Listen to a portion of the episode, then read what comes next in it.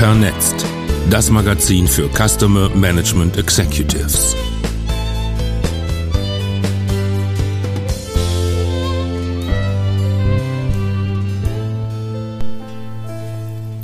Vernetzt, Ausgabe 22 im zweiten Halbjahr 2020. Sünden. Sprecher ist Patrick Eich. Sünden. Wer von Tugenden spricht, darf ja die Sünden nicht vergessen, denn auch die feiern während der Corona-Krise fröhlich Urständ. Wir haben uns mal die von Peter Bruegel dem Älteren definierten sieben Hauptsünden unter Pandemieperspektive angesehen. Hochmut, Stolz. Der Philosoph Ernst Bloch soll den Begriff Hochmut der Davongekommenen geprägt haben.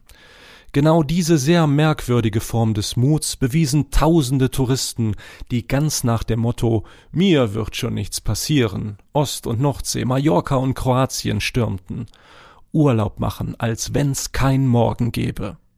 Bleibt zu hoffen, dass nach dem Hochmut nicht der Corona-Fall folgt. Habgier, Habsucht, Geiz.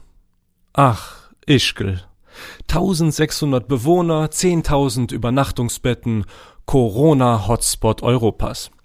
Ausgehend von der Bar Kitzloch, was für ein, pardon, bescheuerter Name, trug die Après-Ski-Gemeinde das Virus in alle Welt. Selbst als Ischgl Urlaubsrückkehrer aus Island, Deutschland, Dänemark und Norwegen schon positiv auf Corona getestet waren, lief der Skibetrieb noch tagemunter weiter. Die österreichische Zeitung Der Standard kommentiert, die Gier hat die Verantwortung für die Gesundheit der Bürger und der Gäste besiegt. Man wollte diese letzte starke Touristenwoche noch mitnehmen, auf dass die Kassen der Liftbetreiber und Hoteliers klingeln. Völlerei, Unmäßigkeit, Selbstsucht. Ob Puma oder Adidas, Mediamarkt Saturn, Deichmann oder H&M, Sie alle kündigten während des Lockdowns an, ihre Ladenmieten nicht zahlen zu wollen. Bei allem Verständnis für die extrem schwierige Lage der Stationärhändler nahm die Öffentlichkeit diese Sparmaßnahme, insbesondere Adidas, extrem übel. Das Unternehmen aus Herzogenaurach hatte für 2019 einen Gewinn von zwei Milliarden Euro gemeldet. Shitstorm und Boykottaufrufe folgten. Adidas entschuldigte sich. Als der Konzern im April einen KfW-Kredit über 2,4 Milliarden erhielt, interessierte das kaum noch jemanden. Einzelne Kritiker, wie etwa Investor Frank Thelen, fragen allerdings, warum müssen wir denn als Steuerzahler ein Unternehmen finanzieren, das 2019 zwei Milliarden Gewinn gemacht hat? Sorry, das geht gar nicht. Wollust, Ausschweifung, Genusssucht. Siehe Hochmut, siehe Habgier. Neid, Eifersucht, Missgunst. 27 Staats- und Regierungschefs und Chefinnen, ein unbeugsamer Club der Sparsamen, 91 Verhandlungsstunden und die Aufgabe, unfassbar viel Geld gut zu verteilen. Auf dem EU-Sondergipfel im Juli verständigte man sich auf einen Wiederaufbaufonds für schwer von der Corona-Krise betroffene Staaten.